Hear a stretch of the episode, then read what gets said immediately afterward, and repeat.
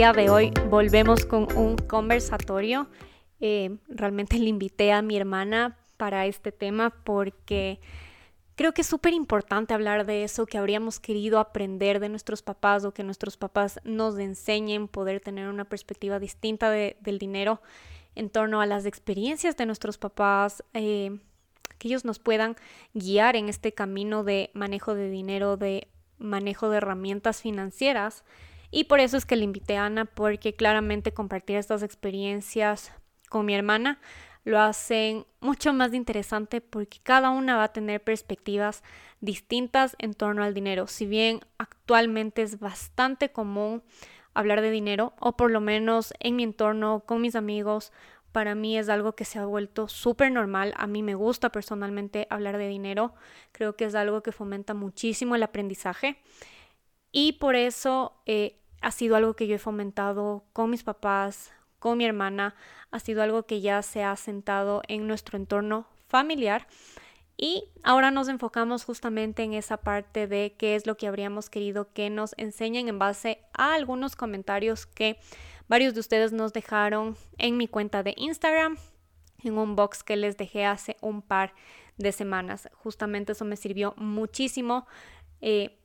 simplemente para poder llevar el hilo de este conversatorio porque fui leyendo sus mensajes, fuimos identificándonos con muchos de ellos, sacando conclusiones, sacando formas de seguir fomentando estos, estos aprendizajes financieros, formas de incluso fomentar estos temas cuando todavía eres pequeño. Ahora lo vemos con otra perspectiva, obviamente ya lo vemos con una perspectiva de mujeres adultas, sin embargo, sí lo vemos con esa perspectiva de decir, ok,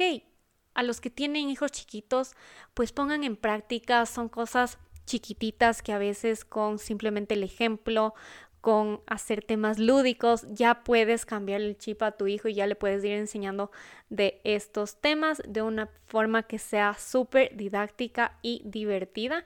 y empezar a hablar de estos temas así sea de la forma más, más sencilla. Así que nada, disfruten el, el episodio, nosotras lo disfrutamos muchísimo, nos acordamos de cosas que en verdad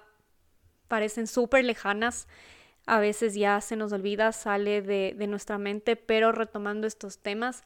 pues surgieron algunas cosas que nosotras hacíamos en nuestra infancia y que a la larga han sido temas que de algún modo han ido forjando lo que actualmente somos y lo que nos ha llevado también a tomar decisiones financieras y lo que nos ha llevado a la actualidad a tener la forma en la que manejamos nuestro dinero, que a pesar de que somos dos personas completamente distintas, debo decir que a la larga nos ha llevado a manejar nuestro dinero de alguna forma bastante similar, siendo la una ejemplo para la otra. Así que les dejo con el episodio, con este conversatorio. Y disfrútenlo, estoy pendiente de sus comentarios. Recuerden que me los pueden dejar a través de mi cuenta de Instagram. Me encuentran como mariajose.araujoa. Qué bueno tenerles de vuelta.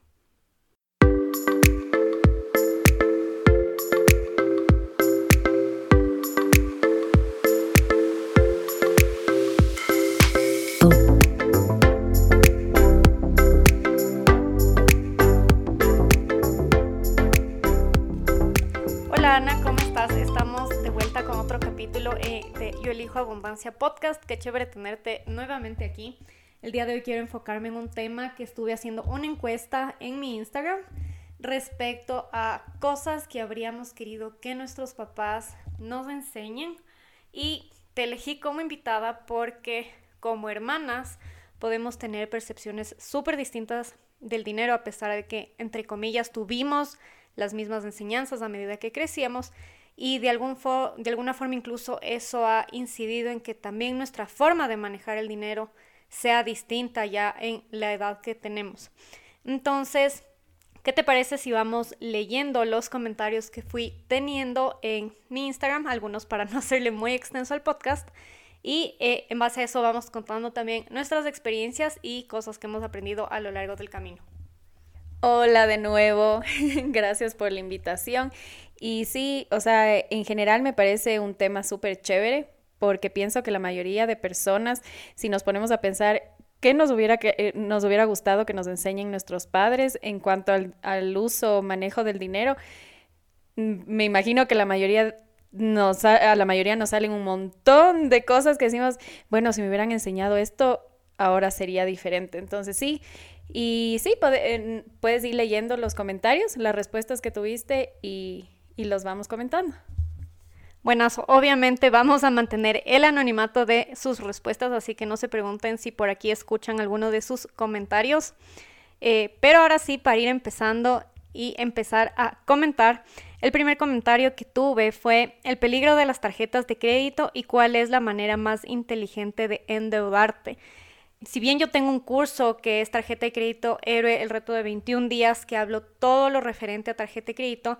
lo primero que yo pensé cuando leí este comentario, acuérdate que de chiquitas jugábamos con nuestras primas a la, tiendita, a como que el centro comercial, nos armábamos nuestros stands de, de ropa, como que éramos una tienda de venta de comida. Y me acuerdo clarito que nuestros papás nos regalaban las tarjetas de crédito caducadas para obviamente jugar y hacer toda esta simulación que íbamos de shopping con la propia tarjeta de crédito. Pero yo no me acuerdo que en algún punto nos hayan enseñado y nos hayan dicho la tarjeta de crédito se usa de determinado modo como para decir como, ok, ¿cuál es la forma correcta o incorrecta, entre comillas, de usar esta herramienta financiera?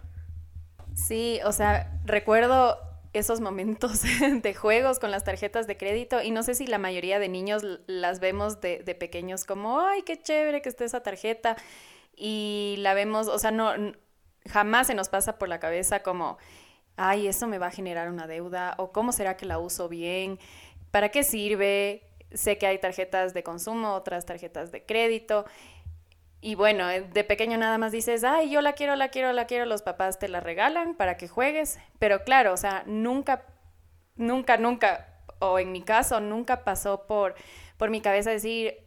oye, pa, oye, ma, enséñame cómo se usa, o nunca tampoco me dijeron, cuando fui creciendo, mira, sería bueno que en cuanto tengas tu primera tarjeta de crédito la uses así, sirve para esto, no la uses más de, o sea, si me invento, si tu cupo es de 2.000 y ganas 1.500 dólares, jamás te endeudes por más de lo que ganas o úsala como una herramienta nada más de pago. Si compras algo, enseguida devuelves el dinero, también para acumulación de millas. Bueno, es cosas que ahora entiendo y bueno, también he aprendido gracias a ti. Pero claro, de pequeño la ves solo como yo quiero, eh, eh, capaz es como un sinónimo de qué cool tener esa tarjeta, de representa como que... Claro, es como un sinónimo de, de, como que de poder, no sé, a veces se le ve a la tarjeta como,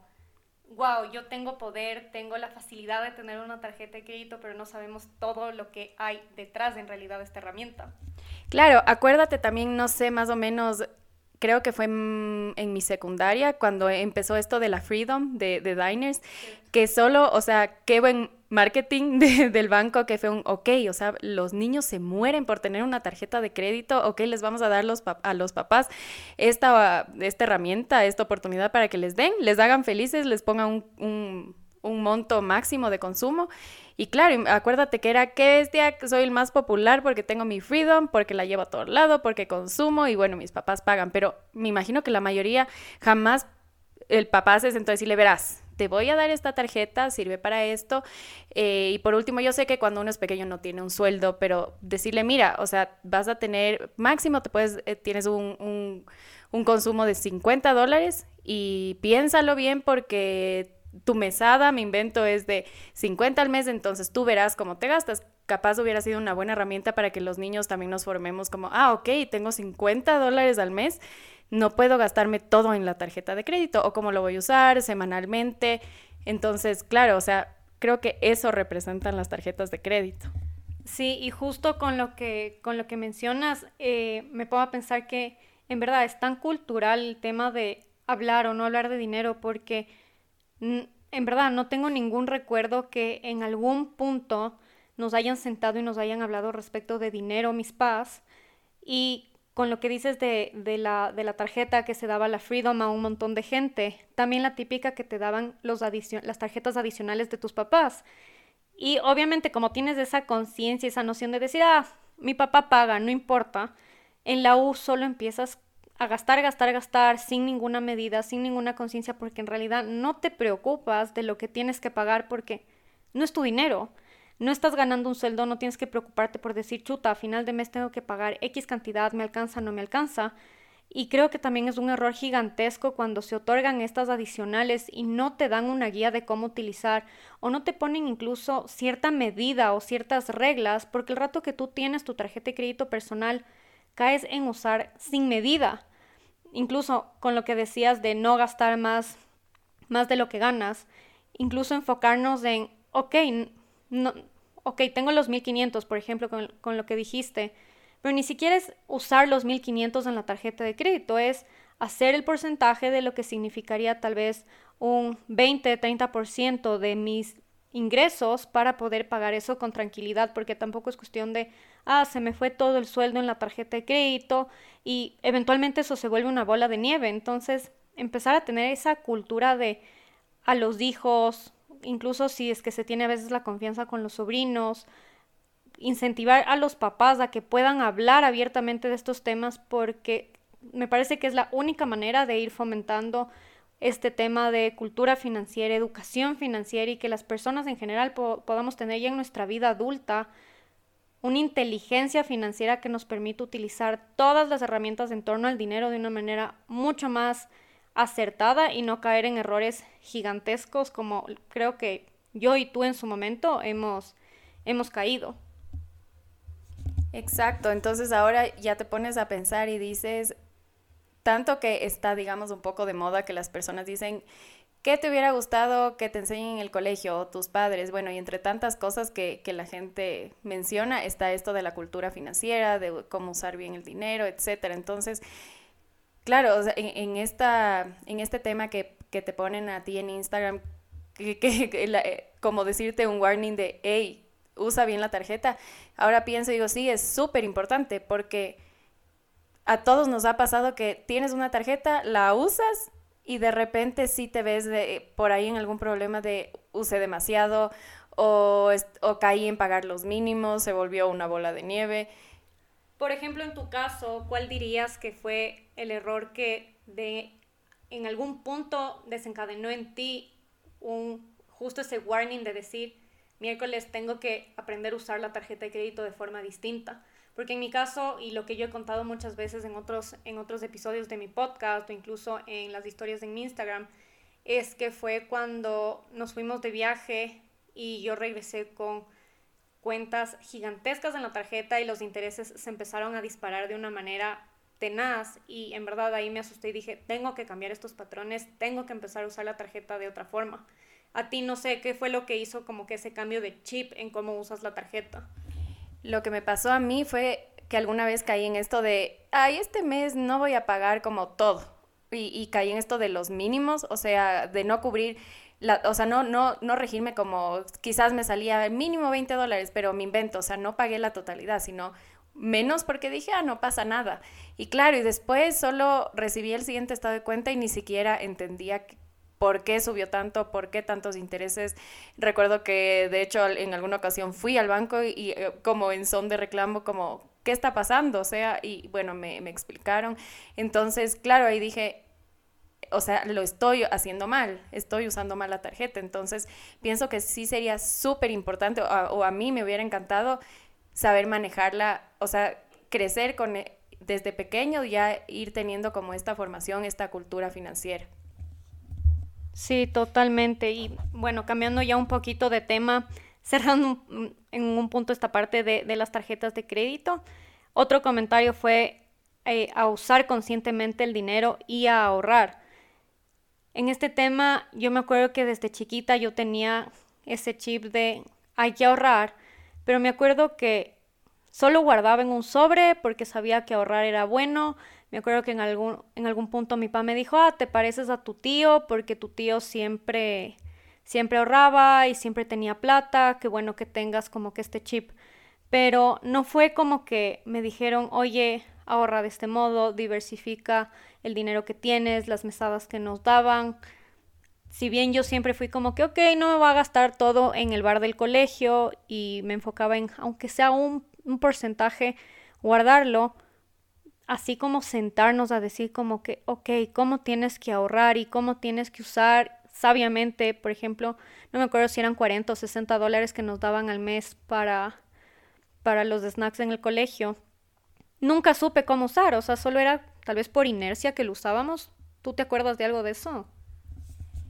La verdad, yo me acuerdo, bueno, desde súper chiquitas, no sé si te acuerdas que teníamos, no sé, me imagino que monedas, o sea, algo de dinero guardado. Y yo, no sé por qué, o sea, no tengo un recuerdo de yo haber dicho, ok, voy a ahorrar. Yo siempre, no sé si te acuerdas que yo era la loca que iba a la tienda y me compraba todas las golosinas del mundo y después ya no tenía dinero, veía que tú tenías y te trataba de convencer que te gastes. Y tú no, no, o bueno, me imagino que en un punto me decías ya bueno, pero tú eras la ahorradora y yo era la que, o sea, pienso que debo haber pensado como, o sea, me tengo que gastar. Si tengo dinero y quiero un chocolate, me compro. O tal vez les veías a mis pas como, ah, no importa si me acabo, mis pas me dan. Claro, me imagino. Entonces tengo como ese recuerdo después ya en el colegio cuando nos daban la mesada, igual, o sea, no tengo un recuerdo de, de yo haber sido una persona de, ok, voy a guardar una parte o voy a ahorrar, no. O sea, de verdad, trato de recordar y no recuerdo yo haber tenido ahorros, más bien me imagino que siempre me gastaba en el bar o lo que sea. Entonces tampoco tuve como... Puede ser que cada uno nazca con ya, o sea, un chip de que eres un poco más gastador o un poco más ahorrador, pero claro, o sea, también digo, sería bueno que me hubieran dicho como, lo que te decía antes del tema de la tarjeta. O sea, bueno, tienes de esta mesada, piénsalo, úsalo de esta manera. Si es que quieres, no sé, comprarte en un tiempo ropa o lo que sea, ve ahorrando. Es importante el ahorro por cualquier cosa que se te presente. O sea, me imagino que si te van enseñando desde pequeño, es así como ya creces y te vas formando. Verás, justo con lo que dices que nacemos con, con algún chip, puede ser porque claro, las dos éramos súper diferentes en cómo manejábamos el dinero de chiquitas, pero sí habría sido como interesante que nos enseñen, porque si lo pones en perspectiva, yo diría que ahorita manejamos el dinero de una forma súper similar, sea porque yo te he enseñado la forma en la que yo he aprendido, me acuerdo que incluso tú me recomendaste alguna vez un libro y de esa forma fuimos como ya creando cierta cultura financiera entre, entre nosotras. Y sí, tal vez tú eras la gastadora de chiquita, yo la ahorradora, pero a la larga hemos creado ya esa misma como cultura entre las dos que nos ha permitido incluso decir como que, ok, invirtamos aunque sea poquito en, en, en acciones o lo que hemos invertido en, en el startup de, de The Bucket List. Entonces decir como, ok, ¿cómo nos vamos organizando? Así sea dando pequeños pasos. Y con esto me acuerdo que una compañera en la oficina me contó que ella tiene dos hijos chiquitos, que a la hija mayor, que creo que tiene como 12 años, le dan igual una mesada y ella sí le enseñaba y le decía como que, ok, si tú quieres unos marcadores súper especiales que no son los que te dan en el colegio, pues ahorra y te compras esos marcadores que tú quieres. Entonces me parecía interesante escucharle porque decía como, wow, de cierta forma ya le está enseñando que ella tiene que ahorrar para comprarse eso que ella quiere, más allá de que lo diversifique o no, porque tal vez no va a entender del todo, pero ya le está metiendo ese granito de decir, ok, tienes que ahorrar y ahorrando alcanzas tus sueños, te das esos lujos, esos placeres que quieres, que para una niña de 12 años van a ser esos marcadores súper especiales y súper cooles, diferentes a los que te dan en el colegio normalmente. Sí, ahora que cuentas eso digo, qué chévere. Sí debe existir muchos padres, muchas personas que sí tratan como de ir formando de, ese, de esa manera a los hijos y me parece increíble porque, o sea, no, no, no lo digo en son de reclamo que, que eso me haya hecho falta. Pero claro, también, o sea, está que uno va creciendo y lo que tú dices, no sé en qué punto de, de nuestra vida empezamos como a dar pasos pequeños. Sí, gracias a ti yo sé que empecé con esto de, del ahorro consciente en, el sentido de diversificar, de decir, ok, tengo que ir, si me quiero ir de viaje, tengo que ir ahorrando mensualmente para luego no estar en, apuros, tampoco eh, meter solo la tarjeta y luego decir, uy, regresé del viaje y estoy endeudadísima. Entonces, claro, creo que desde pequeño sería hermoso que eso te, te inculquen tus padres y también lo que mucha gente dice sería chévere que de tanta materia que te dan en los colegios exista también una que sea sobre, sobre la cultura financiera. además de también eh, inteligencia emocional. Pero con lo que mi compañera les enseña a los hijos,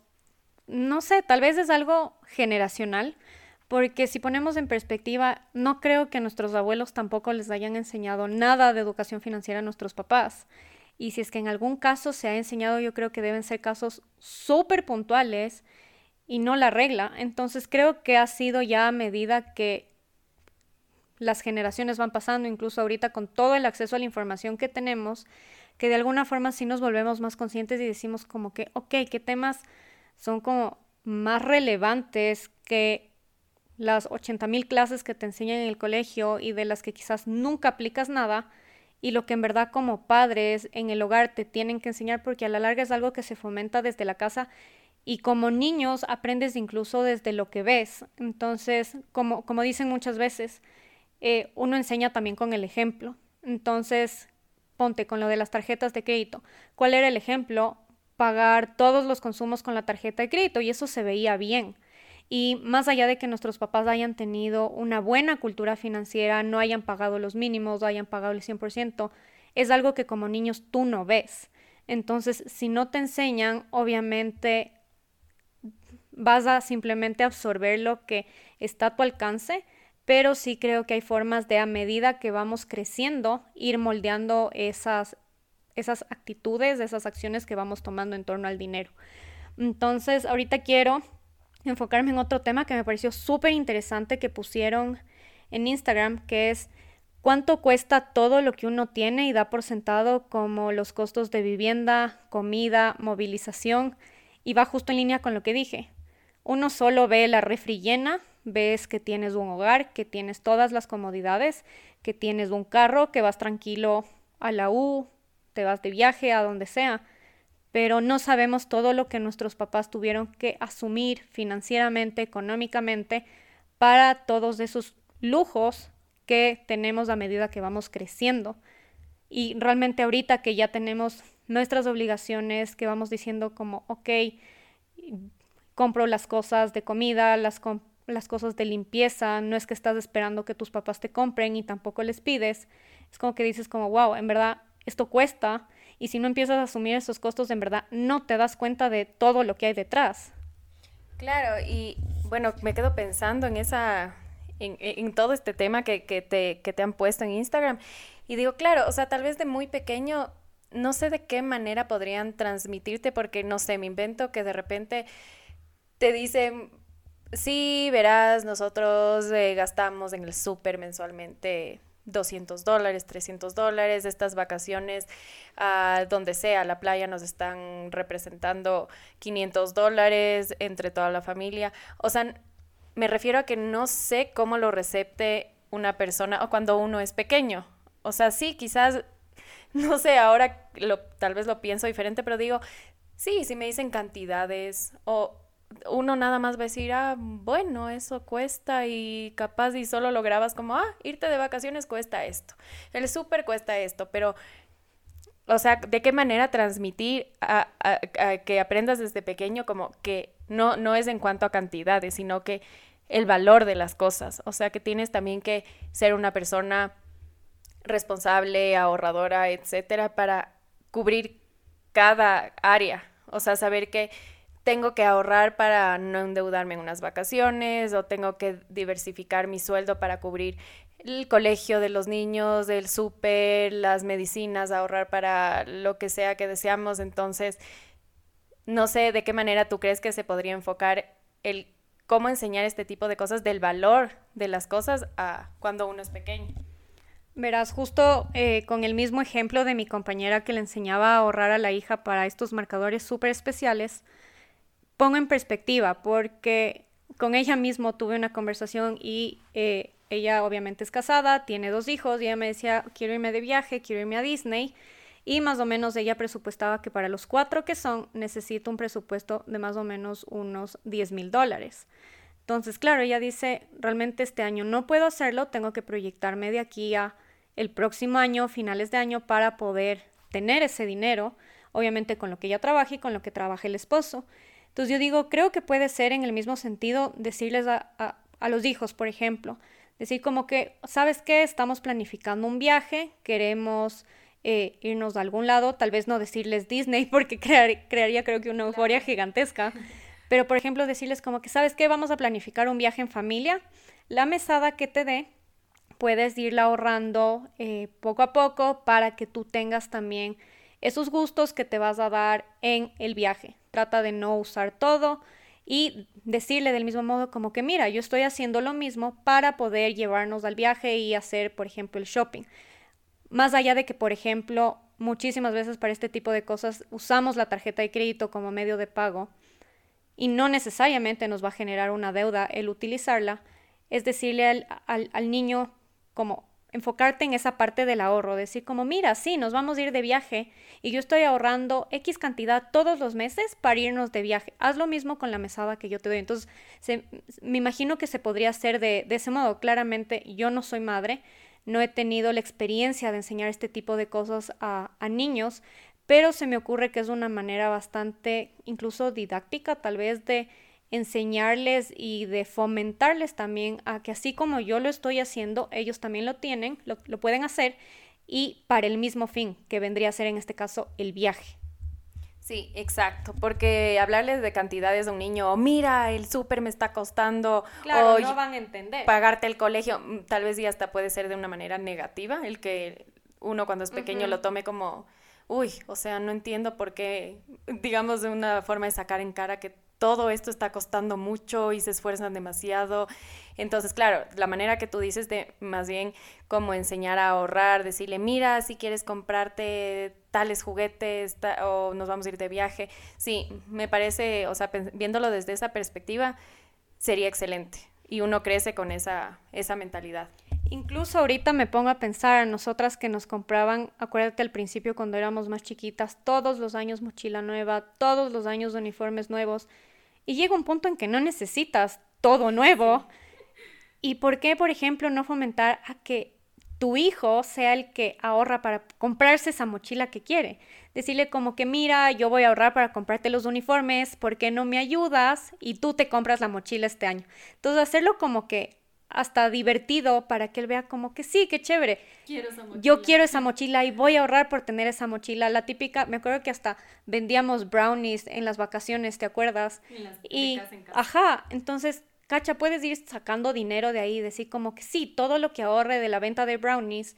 va a ser para comprarme esa mochila que me encanta. Y ya le estás enseñando justamente lo que tú decías, el valor del dinero, porque no es simplemente esa parte monetaria como tal, dinero físico, sino lo que para mí representa eso que me estoy comprando y ese como valor sentimental que se le da muchas veces a las cosas por el esfuerzo que uno hace para poder tenerlo. Claro, hacerlo de una manera divertida porque obviamente ponte a pensar, depende de la edad que tengas, que a un niño